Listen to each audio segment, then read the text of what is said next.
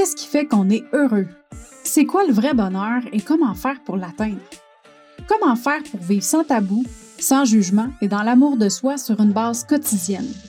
Comment développer sa résilience et surmonter ses peurs?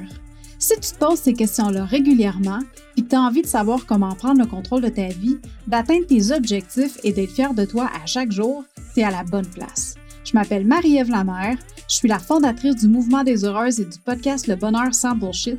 Et à chaque épisode, je te partage mes expériences de vie, mes trucs, mes opinions qui m'ont permis d'atteindre mon potentiel bonheur et je reçois des invités inspirants qui ont eux aussi une histoire à te partager pour t'aider à atteindre ton bonheur sans bullshit.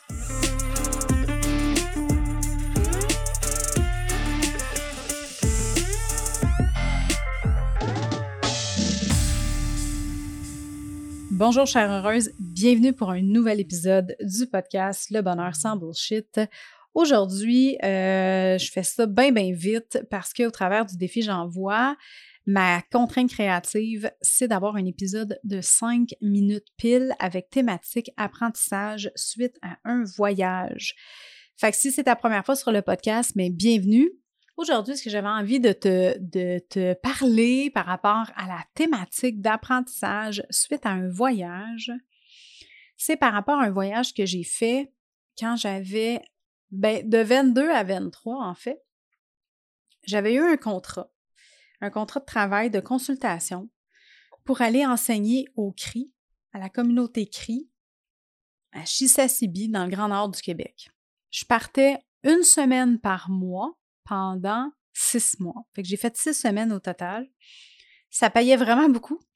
Fait que dans ce temps-là, fait j'étais comme oh my god, c'était un super beau contrat. J'avais eu ça par euh, l'ex-conjoint d'une amie que lui, avait une compagnie à Val d'Or, puis bon, euh, il, il, donnait ça finalement. Il y avait ça comme contrat avec la communauté CRI de fournir des instructeurs pour certaines choses. Dans mon cas, je suis allée euh, enseigner le logiciel simple comptable parce que je faisais de la comptabilité. Euh, je suis allée leur enseigner un, logiciel de, comptabilité au CRI.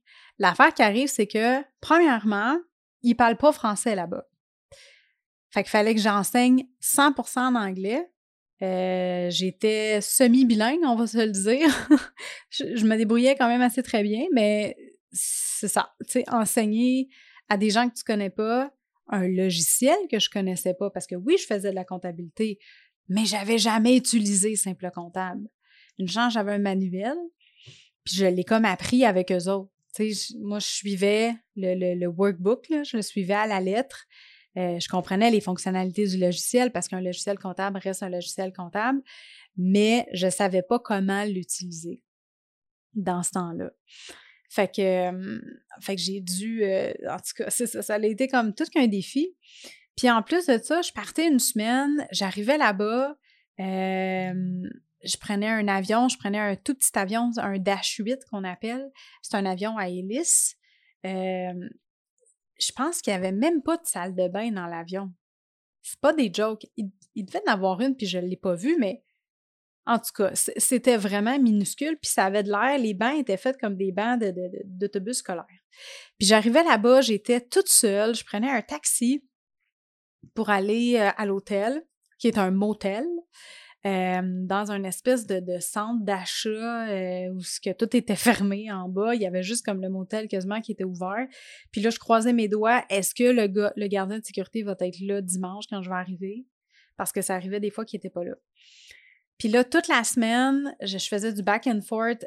Je savais jamais où est-ce que j'enseignais. OK, j'arrivais là-bas. Est-ce qu'on a la clé pour, tel, pour le centre de formation euh, pour le lundi matin? Des fois oui, des fois non. Puis là, quand je l'avais pas, il fallait que j'enseigne à un autre endroit. Euh, puis en plus, dans ce temps-là, moi, j'avais une job à temps plein. Puis là, j'avais dit à mes boss, écoute, il faut absolument que je fasse ça. Puis, euh, tu sais, suis une opportunité que je peux pas, je peux pas refuser, mais je vais travailler à distance pendant que je vais être là-bas. Fait que je faisais des heures de fou.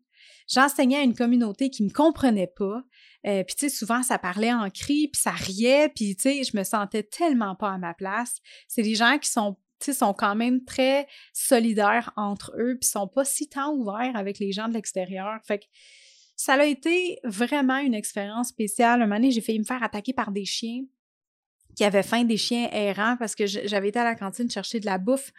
Puis je m'en revenais à mon centre de formation, puis euh, je me faisais courir après. Bref, ça a été une expérience vraiment spéciale. Et puis l'apprentissage que j'ai eu au travers de ça, c'est que quand on veut faire quelque chose, on peut, puis qu'il n'y en a pas de barrière, il n'y en a pas de limite. Puis qu'un moment les croyances limitantes qu'on peut avoir, les peurs irrationnelles, quand on les met de côté, ben on vit des expériences vraiment hors du commun. Fait que c'est de ça que j'avais envie de te jaser aujourd'hui. Petit épisode de 5 minutes, ma belle heureuse. Fait que sur ce, je te parle demain. Puis je t'invite à venir me voir sur Instagram. Envoie-moi un DM pour me dire qu'est-ce que toi t'as appris lors d'un voyage, comment est-ce que tu l'as vécu? Envoie-moi un message au au arrobas Marie-Ève underscore la M-A-R-Y-E-V-E e underscore la. Viens me jaser de ça sur Insta. J'ai envie d'apprendre qu'est-ce que toi t'as appris pendant un de tes voyages. Fait que sur ce, on se parle demain. Bye bye là!